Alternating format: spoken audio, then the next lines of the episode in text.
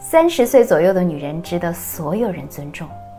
如果说二十岁左右的女生是娇艳盛开的玫瑰，那么过了三十岁的女人就像是风雪中傲立的寒梅，